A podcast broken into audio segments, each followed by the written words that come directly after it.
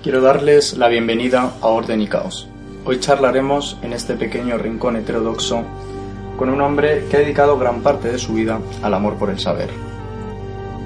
Autor de obras tan notables como La Sinagoga Vacía, de la cual recibió el Premio Nacional de Ensayo en el año 1988. Actualmente colabora en distintos medios de comunicación, tanto prensa como radio. Nos acompaña el filósofo y escritor Gabriel Albiac.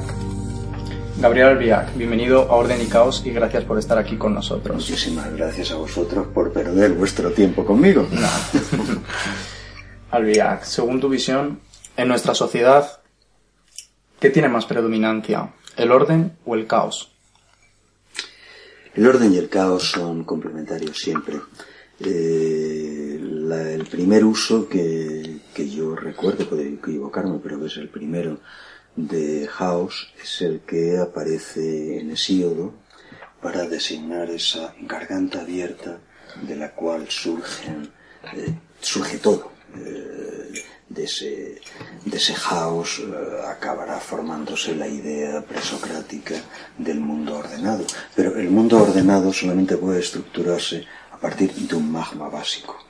Por eso eh, el Haus, que en la tradición eh, todavía conserva ese componente de imagen, pues eso, de, relato, de garganta abierta, de la cual va saliendo una realidad desordenada, sin embargo se, sigue conservando bajo distintas denominaciones y ya sin embargo mucho más conceptualizado en toda la, la tradición filosófica griega. A fin de cuentas, la gilé, la gilé eh, platónica, lo que traducimos habitualmente como la materia, conserva todos los eh, elementos básicos del, del house, porque eh, si se puede construir una realidad formalizada, es configurando, dando estructura formal a lo inicialmente desordenado. Sin esa gilé, sin esa materia, que es el fondo potencial, que no es todavía ninguna cosa, no habría realidades individuales por lo tanto formalizadas. Eh, lo individuado, lo formalizado, lo que tiene estructura, es siempre eh, una etapa, un eh, proceso, un modo de configuración dentro del caos. Bien, ¿cómo ha sido la evolución de tu pensamiento y qué ha motivado esos cambios? probablemente cuando uno habla de sí mismo inevitablemente mitologiza, por lo tanto yo lo primero que tengo que advertiros a vosotros y a quien escuche esto es que desconfíe de todo aquello que yo diga acerca de mí, como debe desconfiar de todo aquello que cualquiera diga acerca de sí mismo. No tenemos la capacidad de vernos a nosotros mismos. Eh, a mí me fascina mucho siempre, lo he escrito en varias ocasiones, la, la, metáfora básica del, del Drácula de Bram Stoker, que es lo que hace quizá lo que da el componente fantasmático del, del vampiro. El vampiro es ese que se coloca ante el espejo y no se ve. Eh, os iréis dando cuenta con el paso de los años de que envejeceréis, pero sin embargo en el espejo siempre veréis el mismo, lo cual indica que lo que estáis viendo no es. Dicho eso, y por tanto, sabiendo que miento, eh, yo empecé a, ¿cómo decir? de algún modo yo eh, considero que nací, porque yo no tengo grandes aprecios por la infancia ni por la primera adolescencia. Considero que nací en el 67, cuando, es decir, a los 17 años, cuando llegué a la Complutense y lo primero que me encontré fue la gente a ladrillazo limpio con la policía. Era, era una época fascinante, dura pero fascinante, eh, eran los años finales de la, de la, dictadura, un momento en el que claramente tenías que tomar, tenías que tomar opción, no había, no había alternativa, ni siquiera yo creo que se le pueda llamar a eso política, era, era, era una opción de orden ético. Podías mantenerte en la obediencia, que os aseguro que en el marco de una dictadura la, la obediencia tiene unos componentes de sordidez y de grisura insoportables. O podías, por el contrario, lanzarte aquella aventura que era disparatada, porque era disparatada, de eh, unas bandas de, chavales, pero de chavales entre 17 y 19 años. Eh, primero, eh, enfrentándose a la policía, pero eso no era más que una anécdota. A continuación, tratando de construir estructuras organizativas que se plantearan a sí misma como máquinas de combate contra la dictadura. Eh, en ese momento, hablabais de una evolución intelectual, eh, en ese momento yo eh, empecé a leer seriamente a Marx, yo venía de, si quieres, de una traducción, una tradición distinta, pero bastante colateral. Eh, una lectura muy, desde muy joven de Sartre, que de algún modo me colocaba en una, en una posición cómoda para leer, para leer eh, a Marx. Eh, en aquellos años la militancia y la formación intelectual eran, eran paralelas. Eh, nadie que no haya vivido esos tiempos de dictadura puede entender la aceleración que se produce en las condiciones de gente que está con un pie en la clandestinidad, cosa rara.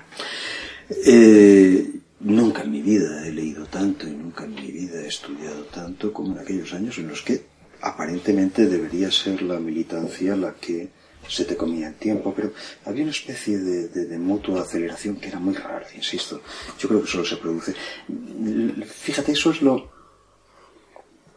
lo que me fascinó leer en Chateaubriand, cuando Chateaubriand describe el tiempo de la, de la revolución. Dice, quien no haya vivido el tiempo de la revolución no puede hacerse idea desde qué punto el, el, el tiempo puede acelerarse la revolución es la aceleración del tiempo, el suceder acontecimientos a un ritmo, a una velocidad inimaginable en otras condiciones. Lo nuestro no era la revolución, pero el tiempo de la clandestinidad tiene algo de, tiene algo de ese orden. Pero bueno, a lo que iba. Eh, mi lectura de Marx fue inicialmente una lectura muy autodidacta, pero yo tuve desde el primer momento claro algo que yo creo que ha sido eh, importante a lo largo de mis años de formación y es que el elemento importante de Marx era el capital, que todo lo demás tenía interés y algunas cosas en el terreno político, otras en el terreno eh, de la crítica ideológica, de la crítica filosófica, pero que el gran texto, el, tax, el texto que suponía realmente un eh, punto de articulación en el pensamiento del siglo XIX, el que cerraba realmente el modelo de pensamiento del siglo XIX, era el Capital de 1867 y desde muy pronto eh, mi decisión fue dedicarme a preparar una tesis doctoral que presentaría ya más tarde, en el año 75, eh, sobre el Capital. Eso me llevó a contactar con quien en aquel momento era, mm, bueno, pues el gran maestro en, en lectura de Marx a escala mundial, que era Luis Althusser en París. Yo tuve la suerte de que al acabar, tuve la suerte en primer lugar de acabar la carrera, quiero decir, de que eh, tuve encontronazos con la policía, pero no fueron graves. Eh, únicamente una detención con paso por comisaría, pero ni siquiera eh, con consecuencias de cárcel, y una retirada de pasaporte que, bueno, pues me creó algunas complicaciones, pero que logré resolver al cabo de dos años. Eh, ahí, ahí, ahí, descubrí una cosa muy divertida, que después viendo eh, la, la, película de después de la caída del muro eh, sobre la Alemania del Este, ¿cómo se llamaba? La vida de los otros, eh, descubrieron la forma hipertrófica que era la de, la de Alemania Oriental, pero que era el mismo modelo, o sea, la locura, la locura archivera, esa, esa locura por archivarlo todo, que es característica de las dictaduras. Yo tenía eh, 19 años cuando me retiraron el pasaporte. Eh, naturalmente empecé a hacer los trámites para poder volver a tener un pasaporte. En una dictadura tener un pasaporte es, es la vida. Eh, y de pronto, bueno, pues, pues, claro, en la época para tener un pasaporte había que tener previamente un certificado de buena conducta que era donde te ponían el filtro, venían el, el ¿Qué chica buena conducta un tío de 19 años? No me jodas. eh, me voy a, a, lo que hoy es la Comunidad de Madrid, que era el, la comisaría central, el, el, el, Ministerio del Interior de Sol. La DGS. La DGS. Entro, entro allí, previo control policial a la derecha, no olvidar en mi vida, todo era muy tétrico. Eh, había un mostrador de madera con unas funcionarias detrás que eran las que hacían los trámites. ¿Y usted para qué viene aquí, joven? No, bueno, eh, que es que me han negado el círculo de conducta. Esto debe ser un error, así que venía para que lo rectificasen. Pues a ver, espera un momentito. La funcionaria se mete para adentro y de pronto sale con una carpeta así de gorda, así de gorda. Golpea con ella encima de la mesa y dice, con que nada, ¿eh? 19 años, ¿qué coño podía haber en una carpeta de archivo de un tío de 19 años? Seamos serios. Naturalmente ahí se acabó el trámite. Encantado, señora, vale, vale. Ha sido un error, ya me marcho. Bueno, bien que mal, no entro ya en más anécdotas tontas. En el año 1972 acabé la carrera, leí inmediatamente la tesina eh, sobre la teoría de las ideologías en Marx y yo por entonces ya tenía contacto epistolar con Althusser que había aceptado hacerse cargo de, de mi trabajo en París y tuve la mm, considerable suerte de eh, obtener una plaza de profesor asistente en el Liceo Pasteur de París, que es un liceo cojonudo, de, en Neuilly. Es donde enseñó el poco tiempo que, que estuvo de profesor eh, Sartre en París, fue allí en Neuilly, en, en Pasteur. En un liceo estupendo que me permitía hacer un trabajo interesante y al mismo tiempo, pues, eh, asistir a, a, los cursos que me interesaban en esos momentos. Era un momento de esplendor absoluto en la Universidad Francesa. Probablemente a partir de la segunda mitad de los, de los años 70 desapareció todo, se extinguió por, por extinción física, prácticamente todos fueron muriendo. Pero eh, en ese momento del 72, pues tú tenías, por decir, hablar únicamente de la gente con la que yo trabajaba, tenías a Althusser, tenías a Foucault, tenías a Lacan, tenías a Pulanzas, tenías a Balibar, tenías a todo el mundo en plena actividad, era una cosa frenética.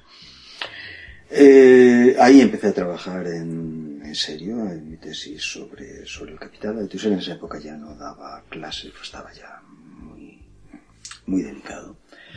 Eh, pero eh, nos orientaba todo sobre el tipo de, trabajo a realizar. Yo hubiera, me hubiera quedado ahí una temporada larga, la verdad, pero eh, las cosas de la dictadura. Yo tenía una doble exención del servicio militar, una por una lesión de hombro, otra por motivación familiar. Mi padre era un mi única familia era mi padre. Eh, mi padre era un uh, antiguo militar de la, de la República, eh, que fue uno de los primeros militares condenados a muerte nada más terminar la guerra. Tuvo la suerte, porque, no sé si conocéis la, la butad de, de Foxa, que, dice, que decía que el franquismo era una dictadura muy atenuada por la incompetencia. Bueno, mi padre sobrevivió gracias a esa incompetencia. Un error burocrático hizo que no lo fusilasen. La siguiente, el siguiente procedimiento judicial, que era, fue ya al año siguiente, la cosa estaba más suave y simplemente le cayeron 30 años, de los cuales cumplió pues hasta el 48, creo. Pero a lo que iba, eh, mi padre en ese momento era una persona muy, muy mayor, que no tenía más familia que yo, y que dependía económicamente de mí, porque naturalmente, hombre, claro, al haber sido expulsado del ejército, un militar expulsado del ejército, como ustedes comprenderán, no tiene derecho a jubilación de ningún tipo. Eh, si uno pierde una guerra, pierde una guerra. Vamos. Mi padre nunca se quejó de eso. Si uno pierde una guerra, pierde una guerra. eh, no, un militar no suele quejarse. Eh, bueno, el hecho es que eh, mi idea era quedarme en París, naturalmente, pues ir eh, ayudando a mi padre, estas cosas. Pero en ese momento se produjo mmm, eh, simplemente eh, en, en, el ejército, como es lógico, yo tenía la, ya insisto, la doble exención, pero como es lógico, echaron mano del fichero, eso es absolutamente lógico. De algún modo hubiese sido ingenuo que yo hubiese pensado otra cosa. y de pronto estando ya en París, debía ser hacia el mes de marzo, ¿sí? de pronto me llega la notificación de que me han retirado las dos exenciones y que tengo que hacer la mili. Hombre, si no hubiera tenido las limitaciones familiares que tenía, los hubiera mandado a todos a freír espárragos y probablemente ahora no estaría aquí, sino pues en un apartamento eh, o coño fuera en Francia. Eh, eh, pero, obviamente, no podía dejar a un padre de esa edad actividad económica solo. Así que me las apañé para que por lo menos me dejasen acabar el curso y tuve que volver para hacer el servicio militar, que no fue tan malo como me temía, la verdad es que dentro de todo fue soportable. Eh, por esa época eh, la tesis eh, estaba empezada, acabé la tesis sobre el capital en el 75, la leí, si no recuerdo mal, en mayo del 75, lo cual hace que probablemente la, mi tesis sobre el capital sea la única tesis no solo sobre Marx, sino explícitamente marxista, que se haya leído durante la dictadura en España. Yo no conozco ningún otro caso, por lo menos. El tribunal estaba aterrado, pero la cosa pasó. Era, ya una época en la que en la universidad había ciertas cosas que, ciertos conflictos que se evitaban. Eh, rechazar una tesis sobre Marx hubiera podido producir un escándalo en el 75. Eh, ¿Cuál era la peculiaridad del,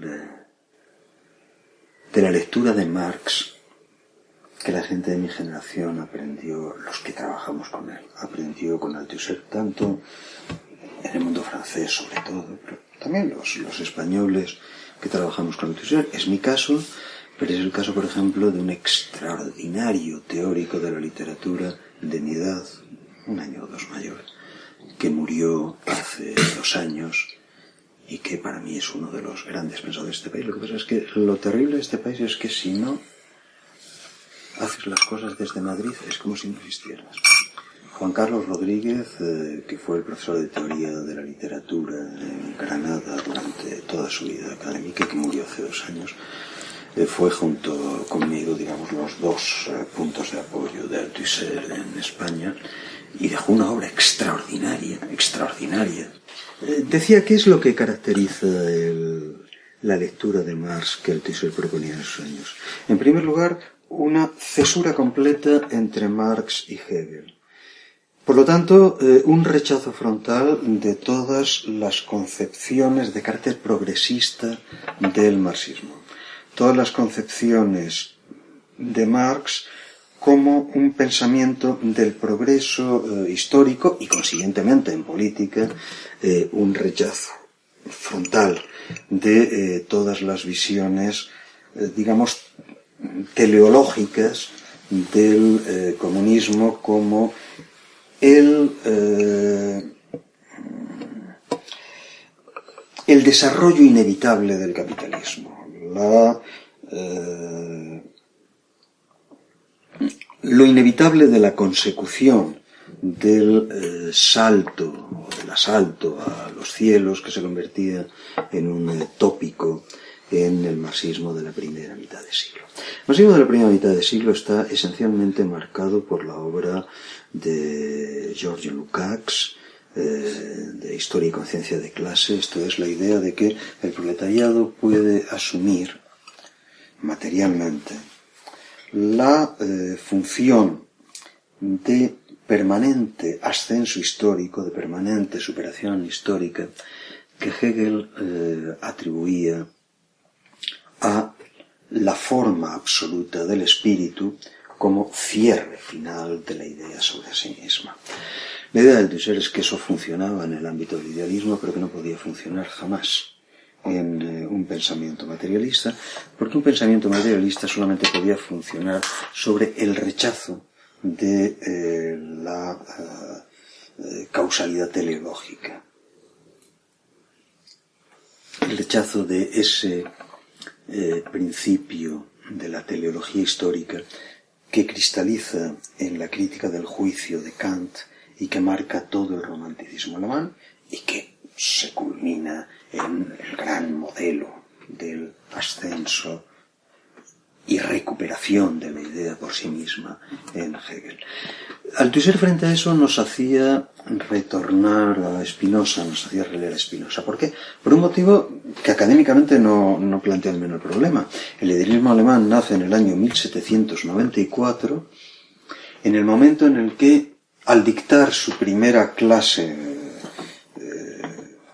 su clase de, eh, inaugural de cátedra en la Universidad de Jena, Fichte eh, interpela a sus alumnos, le dice, miren, existen dos sistemas de la filosofía. Uno, hay, hay dos posibilidades de sistema de la filosofía. Uno existe ya, pero es inaceptable para nosotros, porque es un materialismo, en la medida en que dice que el sujeto es eh, producido por el objeto.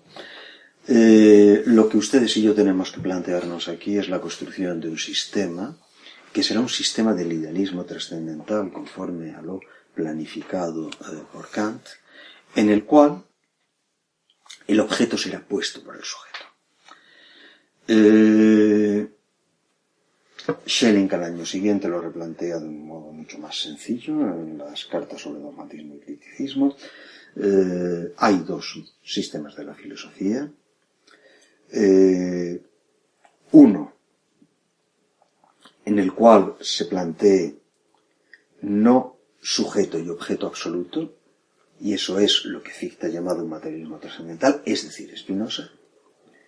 Otro, el que nosotros estamos tratando de elaborar, no eh, objeto y sujeto absoluto. Cuando Althusser plantea el retorno a Spinoza, que es lo que se está intentando romper, la visión de la historia como eh, una eh, teleología eh, política o una teleología inmanente. Y frente a eso, claro, naturalmente eso tiene consecuencias inmediatas. Si ustedes toman la política de los partidos comunistas desde los años 30, esa política está planteada siempre como la política de una transición, de la transición, de la transición, de la transición, al final del cual el ascenso eh, del ascenso histórico de la humanidad conducirá a los nuevos tiempos en los cuales se eh, suprimirán las condiciones limitativas de la explotación.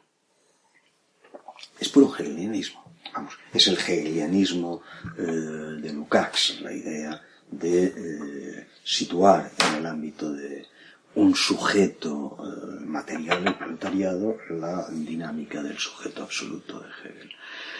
Si, en la medida en que nosotros eh, adoptamos esa, esa, esa posición altuseriana anti hegeliana, naturalmente lo que se tenía que producir era una ruptura con, los con la política de los partidos comunistas y con la lectura que hacían de Marx esos partidos comunistas.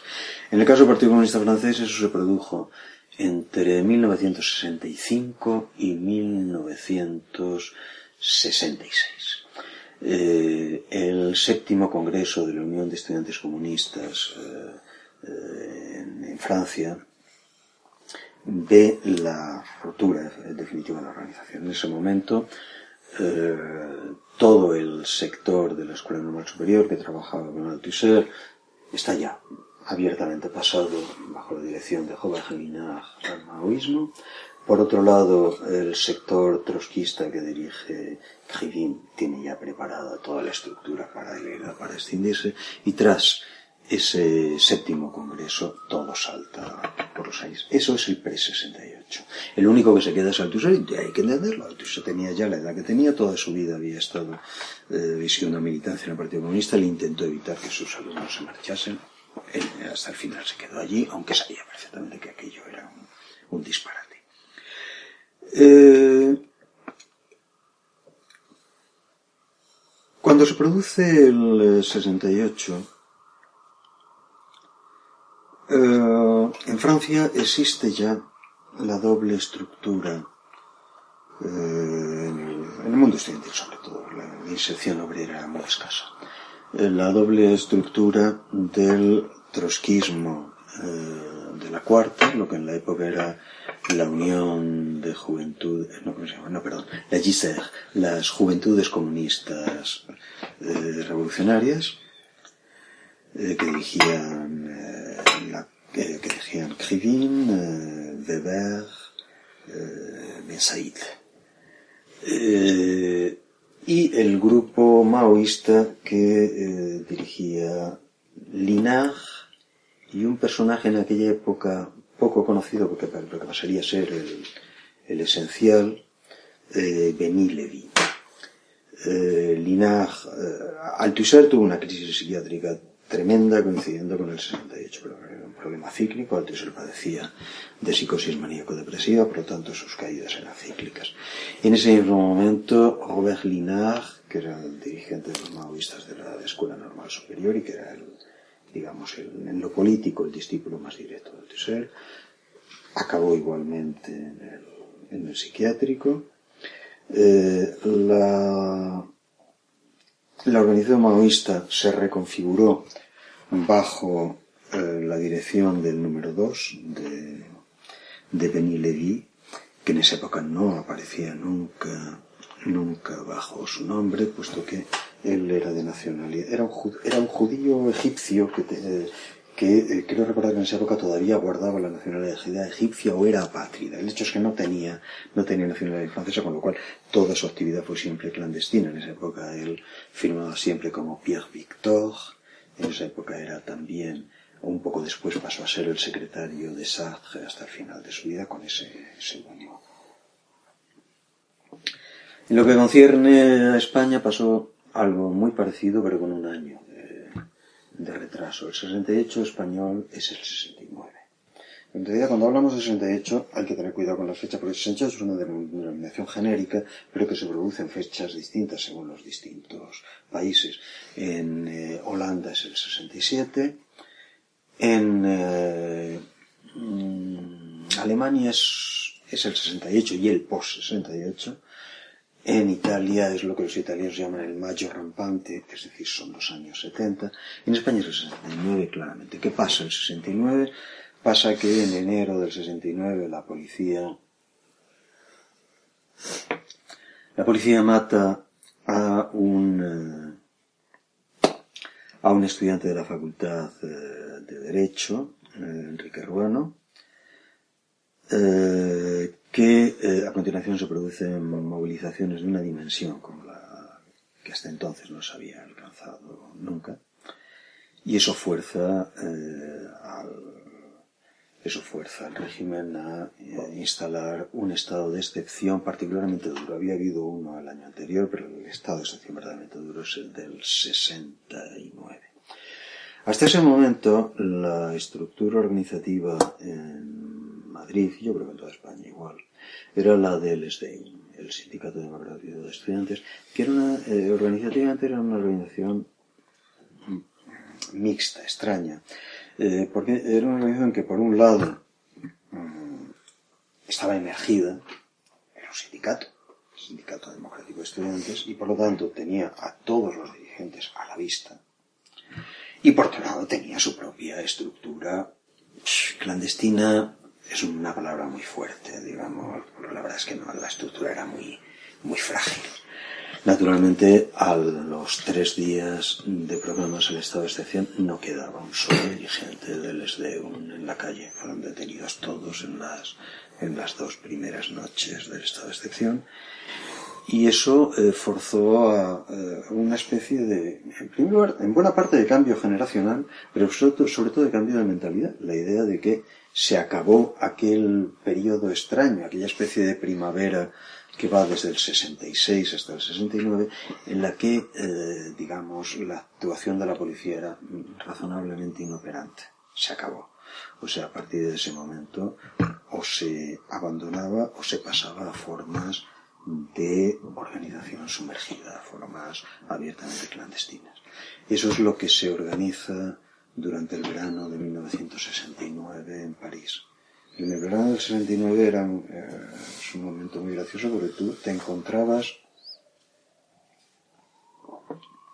te encontrabas eh, en el barrio latino, en particular en las librerías del barrio latino, te encontrabas a media universidad de Madrid. Era el momento en el que efectivamente el, lo que fue hasta el 67, hasta el 60, no, hasta el 69, el FLP, eh, lo que se, llamaba, se denominaba familiarmente el Felipe, es decir, el Frente de Liberación Popular que había creado Julio Cerón.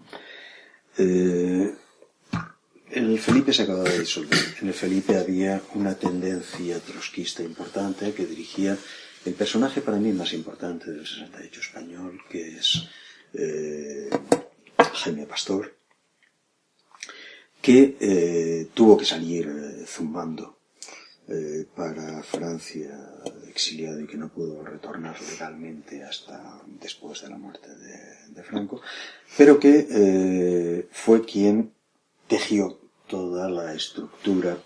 Jaime, chaval también en esa época, yo tenía 19, él tenía 20, como mucho 21.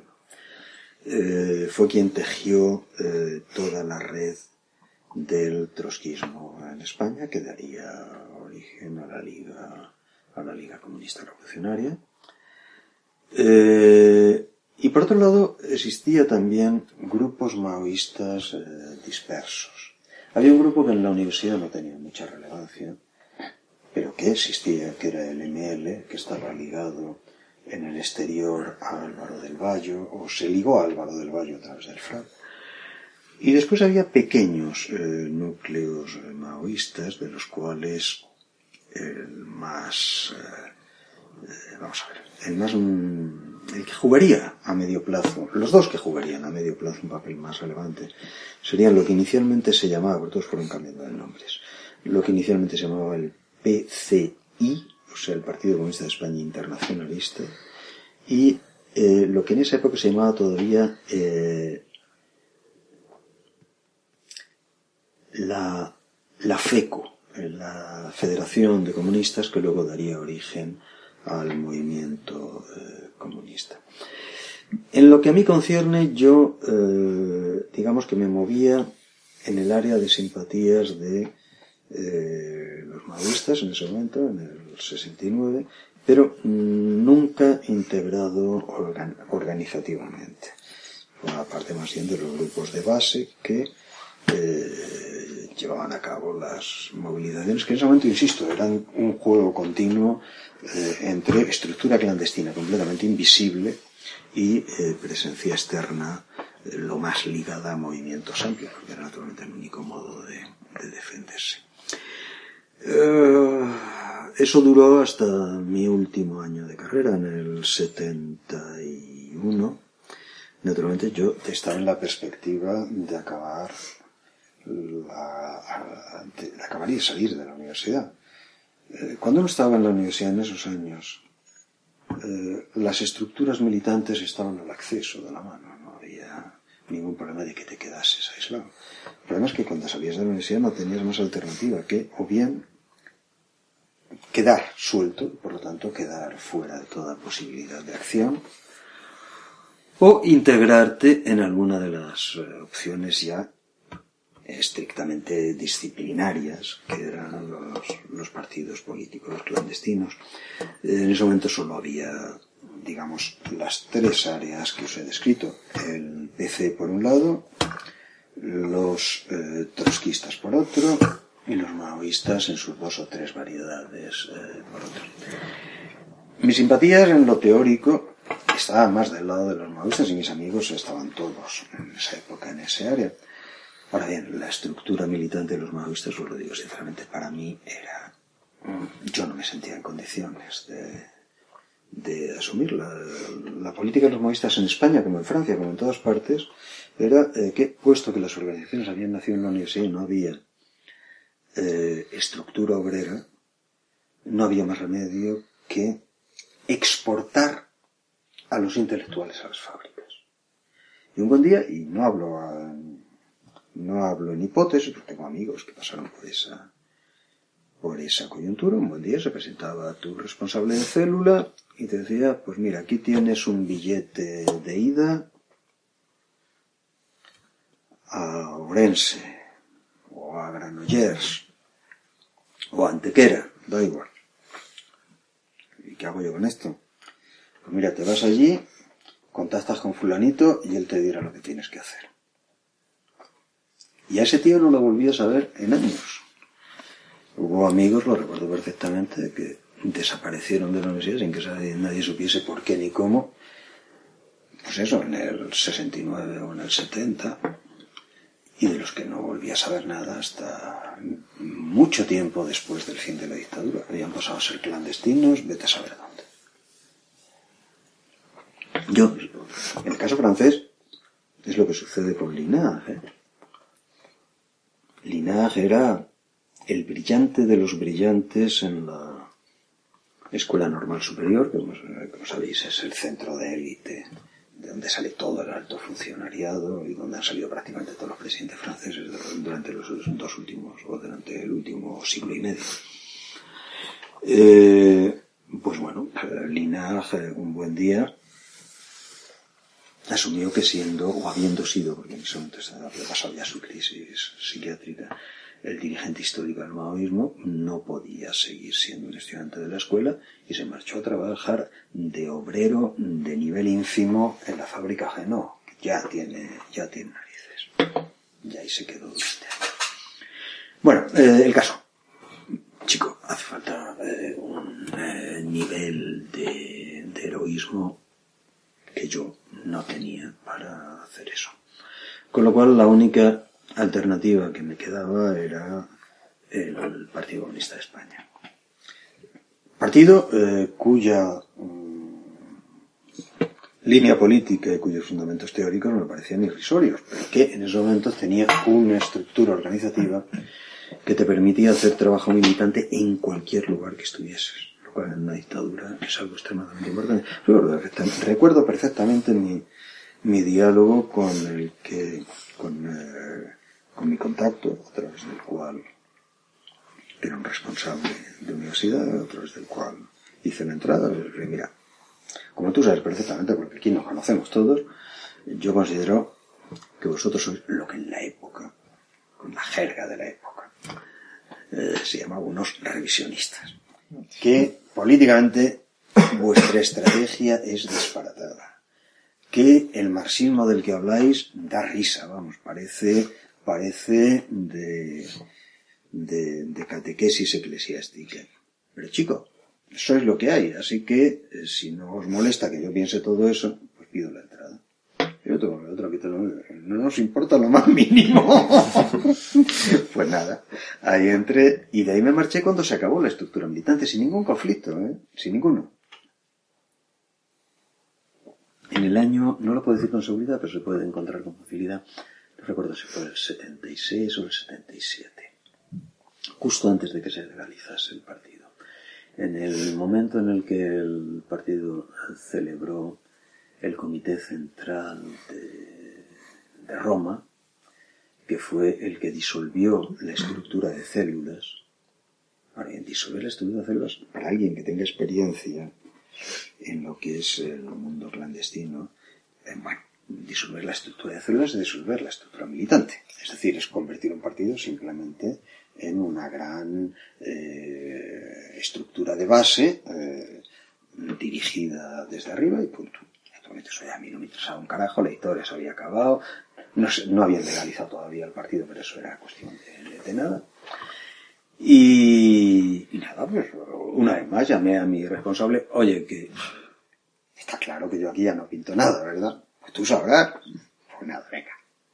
Me fui a casa. No tuve el menor conflicto, ni lo, ni lo he tenido jamás con mis antiguos compañeros. Cuando tú vives en una, estructura clandestina, puedes tener desacuerdos teóricos eh, tremendos, pero ¿cómo decirte? La, la complicidad que genera el riesgo está por encima de, esas cosas.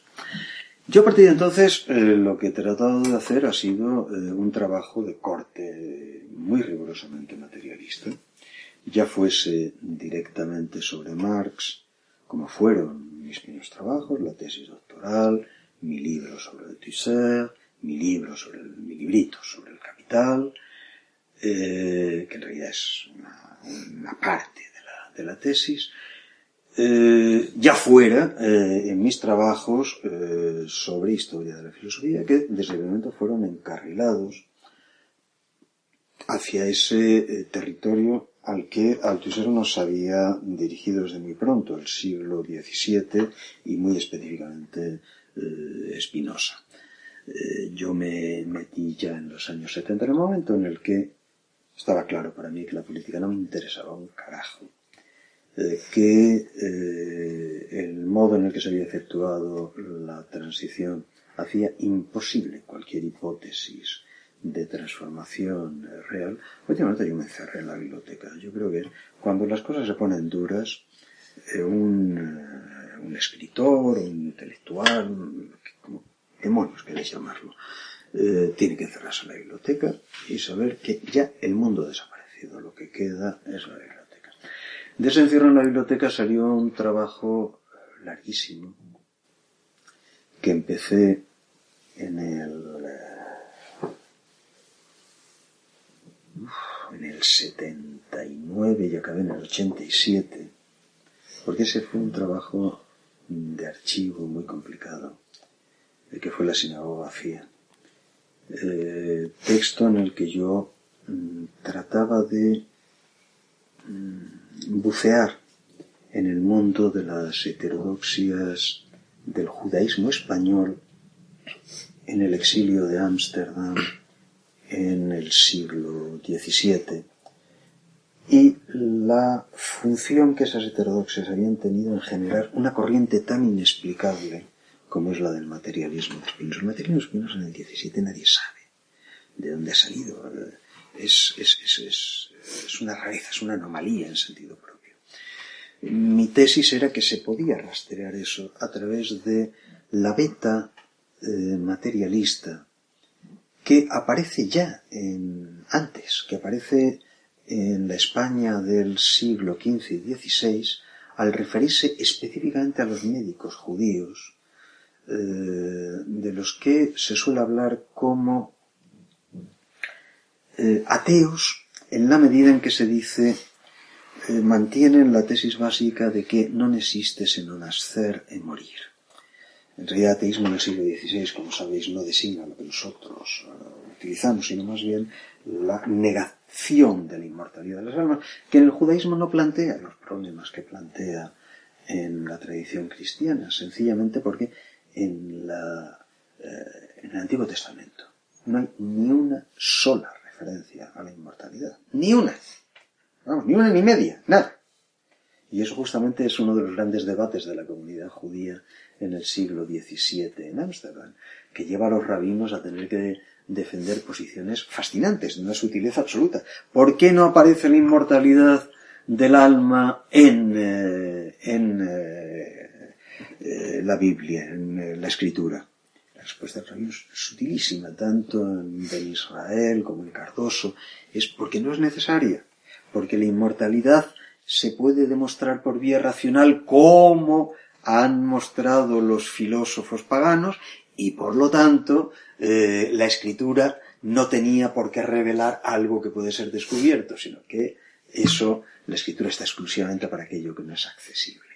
Bueno, eh, la idea me vino de ahí, pero claro, eso implicaba necesariamente meterme en el enorme fondo de manuscritos y de eh, textos nunca reeditados eh, del Ámsterdam del 17. El fondo, de el fondo de esos textos hay tres grandes bibliotecas en las que se puede encontrar, la Nacional de Madrid, el Fondo Usoz, la Nacional de París, eh, la Etzhajim eh, de Ámsterdam.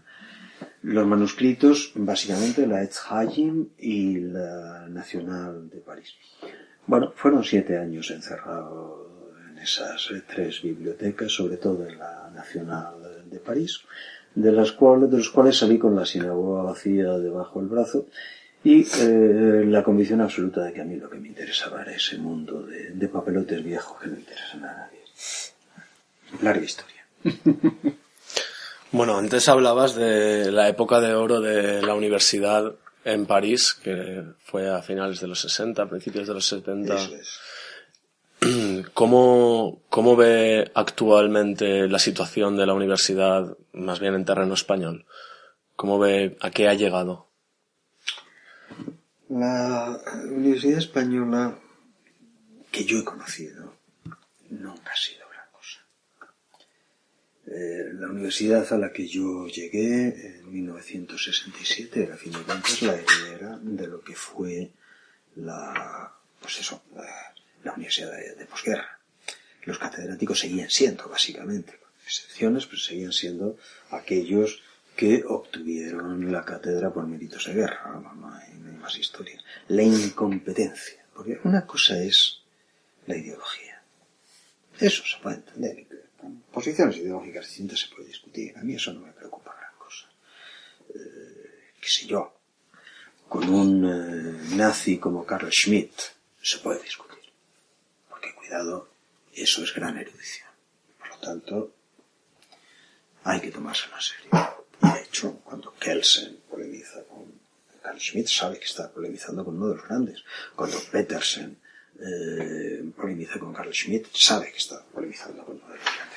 El problema en España es que no, no es, no es que hubiese grandes eh, fascistas ni grandes reaccionarios, no había nada, había grandes ignorantes, pero ignorantes eh, descomunales, faraónicos.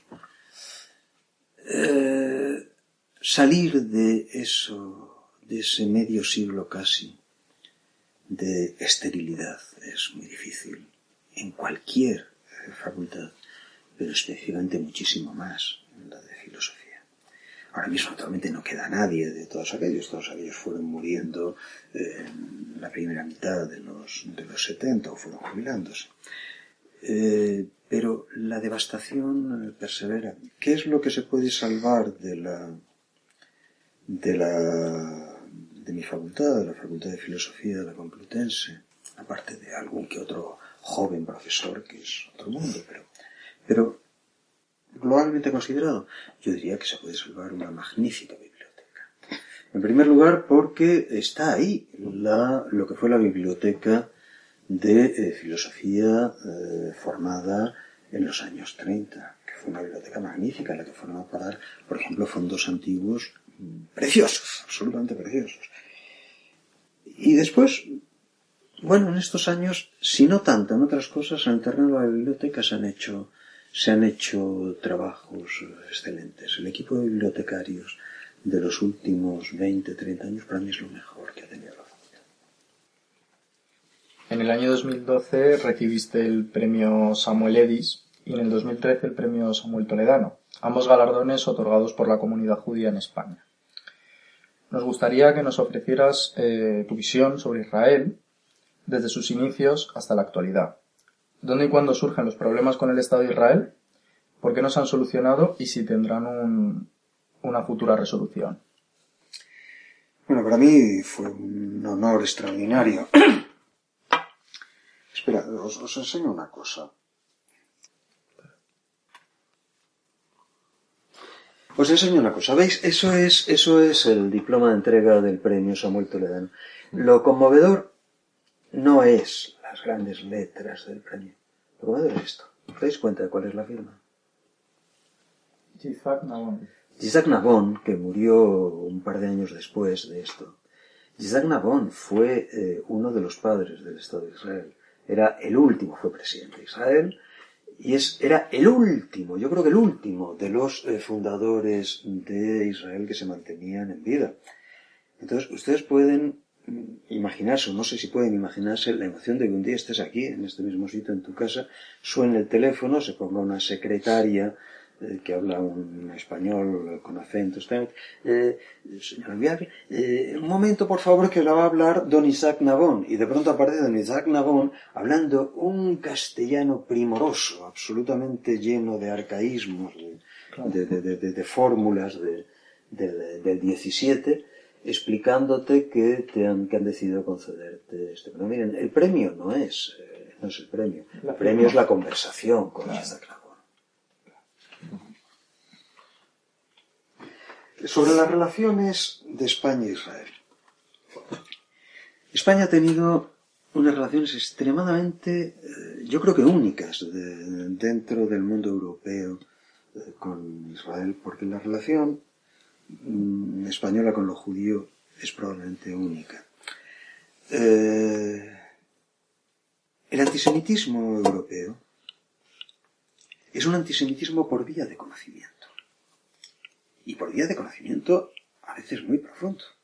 Ustedes se dan cuenta de, puede parecer una locura, pero la obsesión de eh, los nazis cuando van, los nazis alemanes quiero decir, cuando van exterminando todas las comunidades judías de Europa y enviándolas a los campos de concentración, es recoger toda la documentación de esas eh, comunidades para centralizarla en un instituto de estudios judíos en Berlín. Es alucinante.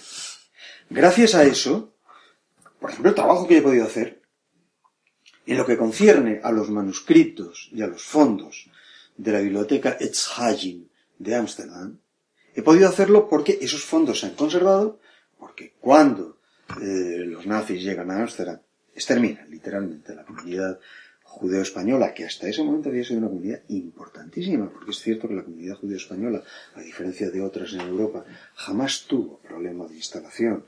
Se integró en el siglo XVII en la Compañía de Indias y formó una sociedad muy próspera, muy culta y perfectamente integrada. Bueno, esa eh, comunidad tenía desde el siglo XVII unos archivos maravillosos, una biblioteca maravillosa. Bueno, lo que hacen los nazis es empaquetar en cajas todo eso para mandarlo hacia eh, Berlín. Se pierde a mitad de camino, pero después de la guerra se encuentran con alguna caja que se perdió, pero se encuentra la práctica totalidad eh, del archivo. Es un milagro. Les decía eso porque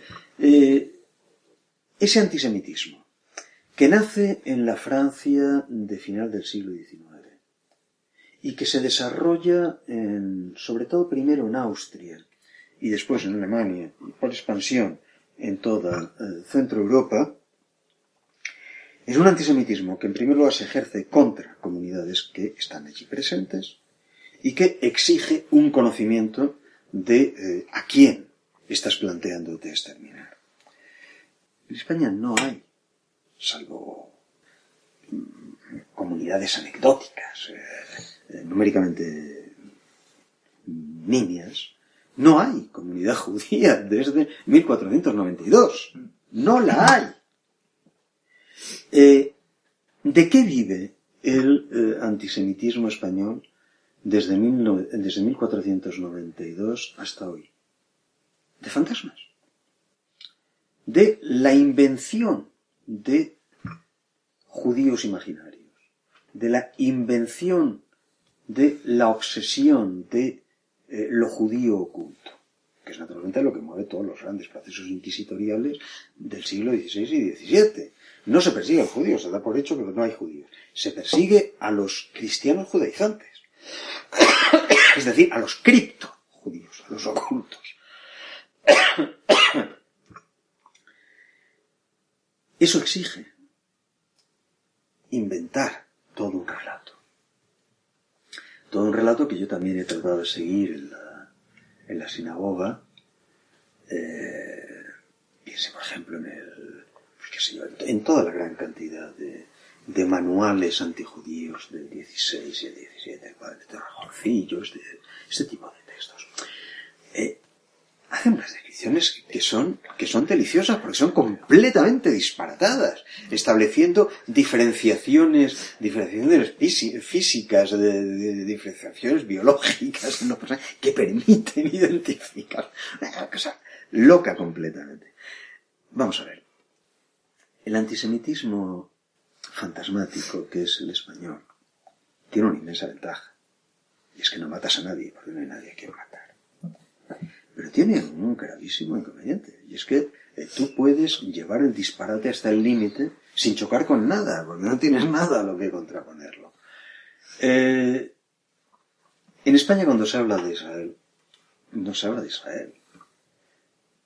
El antisemitismo español, que naturalmente nunca se confiesa antisemitismo, sino que se designa a sí mismo como antisionismo, el antisionismo eh, español que es un antisemitismo en sentido propio, habla de Israel y de lo judío desde una ignorancia que haría reír a una portera de Hamburgo. Vamos a ver, eh, cuando eh, los antisionistas españoles te hablan de que, eh, y es de lo más normal, de que hay que combatir contra el eh, antisionismo, eh, que es un eh, integrismo religioso. Pero, alma de cántaro, el sionismo nace rigurosa, estrictamente, en el momento además de el gran estallido antisemita en en eh, la Francia de final del XIX, nace precisamente como corriente laica dentro de la comunidad judía y es siempre, permanentemente, condenado por los rabinos. Herzl era un judío laico. Pero, pedazo de animal, ¿cómo puedes decir que el Estado de Israel es eh, un eh, Estado religioso o eh, un Estado rabínico o un Estado ligado a una ortodoxia más o menos arcaizante, cuando las corrientes rabínicas más rigoristas, más estrictas del judaísmo israelí es decir, las que se agrupan en torno a la comunidad de Mea Sharim, consideran que el Estado de Israel es una aberración que es preciso destruir. No reconocen al Estado de Israel y apoyan la destrucción del Estado de Israel por eh, la OLP. En una paradoja que es absolutamente extraordinaria, porque claro, todos nos preguntan, pero ¿cómo demonios puede tolerar el Estado de Israel a una comunidad que funciona sobre el principio de considerar sacrílego al Estado de Israel. Pues mire ustedes, esas son las, las heterogeneidades del mundo judío. es un acuerdo al que llega eh, Ben Gurión y que en la actualidad yo creo que el Estado de Israel en algún momento tendrá que replantearse. Ben Gurión como norma de respeto al eh, pensamiento eh, hasídico eh, más tradicional, llega al acuerdo de que las comunidades ortodoxas puedan vivir bajo la protección del Estado de Israel, pero sin reconocer al Estado de Israel. Y por lo tanto sin pagar impuestos, sin hacer el servicio militar y teniendo un nivel de autocontrol sobre, sus barrios muy considerable.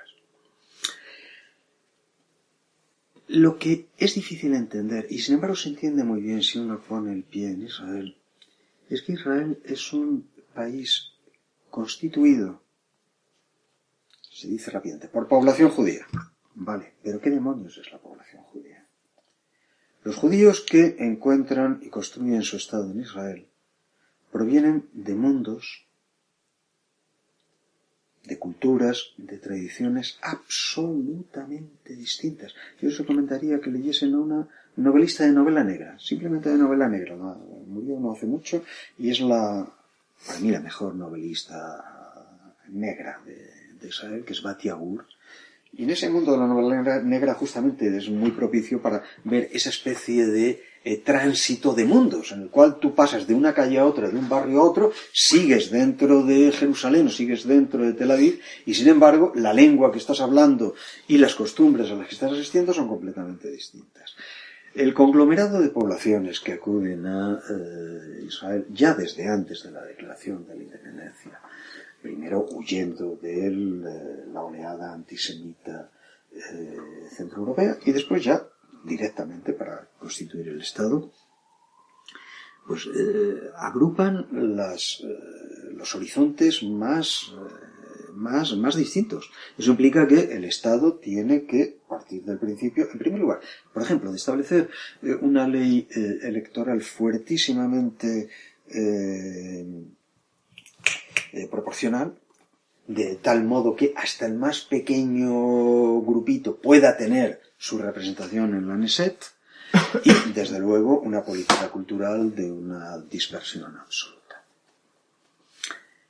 Desde España se habla de Israel como si fuera una realidad eh, homogénea, regida por algo que, a fin de cuentas, aparece en la cabeza de los españoles, sigue apareciendo como una variedad más bestia o menos bestia de los protocolos de los sabios eh, de Sion.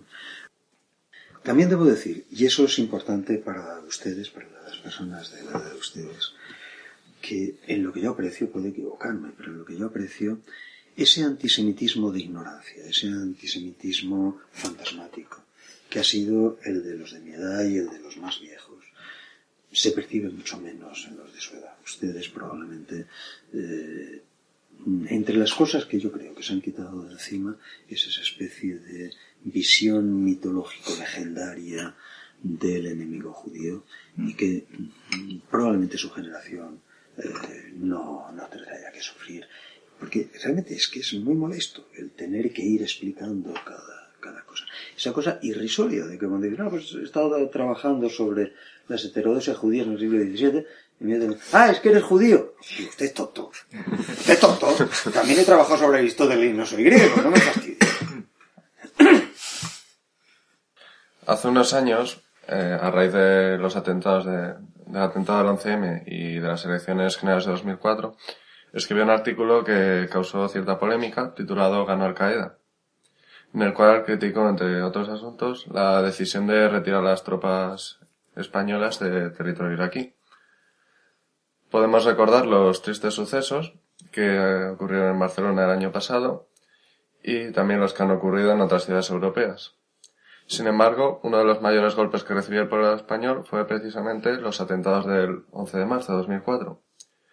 ¿Cree que, cree que se ha revelado toda la verdad sobre los atentados del 11 de marzo? ¿Y, y cómo cree que se podría acabar con la amenaza yihadista? Vamos a ver, yo pienso que moriré sin saber qué fue lo que pasó el 11 de eh, a lo mejor ustedes tienen la posibilidad de saberlo. Es uno de los acontecimientos más oscuros de eh, la historia de España en los últimos dos siglos. Yo, sinceramente, más allá de una descripción muy elemental, muy básica, no sé qué es lo que pasó. Eh, de hecho, mi última novela la escribí precisamente para crear una ficción en la que me diese a mí mismo un relato. Pero cuidado, ese relato no tiene nada que ver con la realidad. Es el relato de cómo lo que pensamos que es un atentado puede estructurarse de modo completamente distinto. Es lo que traté de hacer en, en Blues de invierno. Pero eh, yendo ahora a, a, los hechos. Eso que cuando yo lo escribí efectivamente provocó un gran escándalo, eh, ha ganado Al Qaeda. Hoy lo defiende todo el mundo. Porque es una evidencia. ¿Por qué? Lo comentaba, lo comentaba anteayer con, eh, con Prada, a quien habéis entrevistado también. Eh, lo comentaba, lo comentaba ayer. ¿Qué demonios pasa en el alma española? ¿Para qué? Compárenlo con los atentados del 11 de septiembre. Después del 11 de septiembre, toda la literatura, todo el cine americano, trata de reconstruir narrativamente el trauma de ese acontecimiento. No hace falta hablar de ello directamente, pero naturalmente es que es así. Es un acontecimiento que altera todo el, eh, todo el imaginario de una, de, una nación. Lo extraordinario de España es que en el terreno narrativo el OCM no ha producido nada. Está mi novela, está muy poco más. No hablo de análisis, no hablo de de dar voz a los efectos imaginarios que un acontecimiento. ¿Por qué? Yo pienso que, la respuesta es clara. Eh, no es una derrota lo que impide construir un relato. Ha habido derrotas que han producido eh, relatos majestuosos. Lo que impide por completo, pero por completo, construir esa épica, esa leyenda narrativa que es el relato, es la rendición. Y el caso español es único. De, vamos, quiero decir, es único desde que han empezado, desde que empezaron los grandes atentados yihadistas en Occidente. Las reacciones pueden haber sido más eh, eh, fuertes, más débiles, más pasivas, más activas, pero lo que no se ha producido nunca, y es que eh, la conjunción de circunstancias fue tremenda, es que a las 72 horas la población vote en referéndum rendirse. Porque las elecciones que siguieron al 11M no fueron ya unas elecciones parlamentarias, un referéndum. Y precisamente por eso mi mayor reproche mi mayor reproche a quienes gobernaban entonces, que era Aznar, mi mayor reproche, y además es un reproche durísimo que yo creo que tendrán que arrastrar toda su vida, es por qué demonios se hicieron unas elecciones generales en esas circunstancias. Después de un atentado de ese tipo, antes que ninguna otra cosa, pero antes que ninguna otra cosa significa a los diez minutos. Estás hablando con el dirigente de la oposición o con los dirigentes del resto de los partidos, estás convocando un gabinete de urgencia con todos ellos, y antes de que se sepa nada, simplemente eh, al constatar la situación, tú suspendes las elecciones generales. No se puede hacer elecciones generales bajo la constricción de un ataque de esas dimensiones. No hay precedente, yo no conozco una cosa así. La impresión que yo tuve entonces, pero naturalmente no tengo el menor argumento para, para justificarla. Si lo tuviese, naturalmente ya habría ido al juzgado de guardia. Eh, lo único que tengo es pues, la narración y ya les digo, por eso, por eso construí durante cinco años la, mi última novela, eh, Blues de invierno. Eh, mi impresión es, es, impresión baja, imposible de, de precisar, es que no, CM se produjo un golpe de Estado. No sé quién, no sé quién, quién, quién rigió los destinos de ese golpe de Estado, y probablemente no fue uno, sino varios, fue una conjunción de elementos. Pero el resultado es obvio. No fue, lo que vino después no fue un cambio de gobierno, fue un cambio de régimen, que es en el cual vivimos hasta hoy.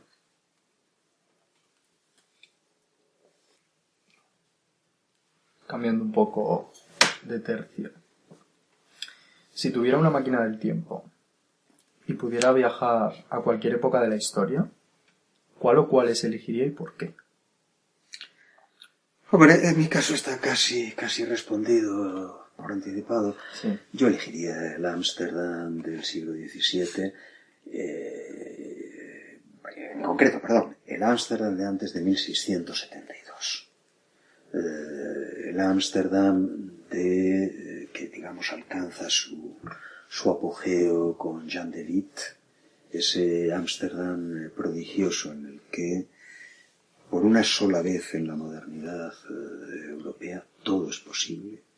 Eh, la libertad de pensamiento es absoluta, la libertad de religión es ilimitada y eh, florece una especie de inteligencia difusa extraordinaria. Bien, eh, actualmente se desconoce la diferencia entre moral y ética o se trata la segunda como el estudio de la primera. Eh, ¿Qué puede decirnos sobre estos dos conceptos y la diferencia que existe entre ellos? La diferencia entre moral y ética es una diferencia kantiana. Es una diferencia kantiana que no ha existido como tal eh, en, los, en, los, pensadores anteriores. Eh, yo soy muy, muy poco, muy poco kantiano territorio se sitúa, es mucho más antiguo, mi territorio se sitúa pues eso, en el ámbito que va entre los siglos XVI y XVII, ámbito en el cual esa distinción no es funcional. Pues yo creo que bueno, una sí. una última pregunta. Eh, bueno, hace unos días hemos recibimos la ¿Eh? Ah, vale. No, perdona, perdona. Pues sí. Entonces, eh, muchas gracias, Gabriel, por acompañarnos hoy en esta amigable conversación y esperemos que predomine más el orden que el caos. Esperemos, muchísimas gracias a vosotros y que dispongamos de la autodisciplina para saber entender tanto el orden como el caos. Muchas gracias. Muchas gracias. Vamos a vosotros.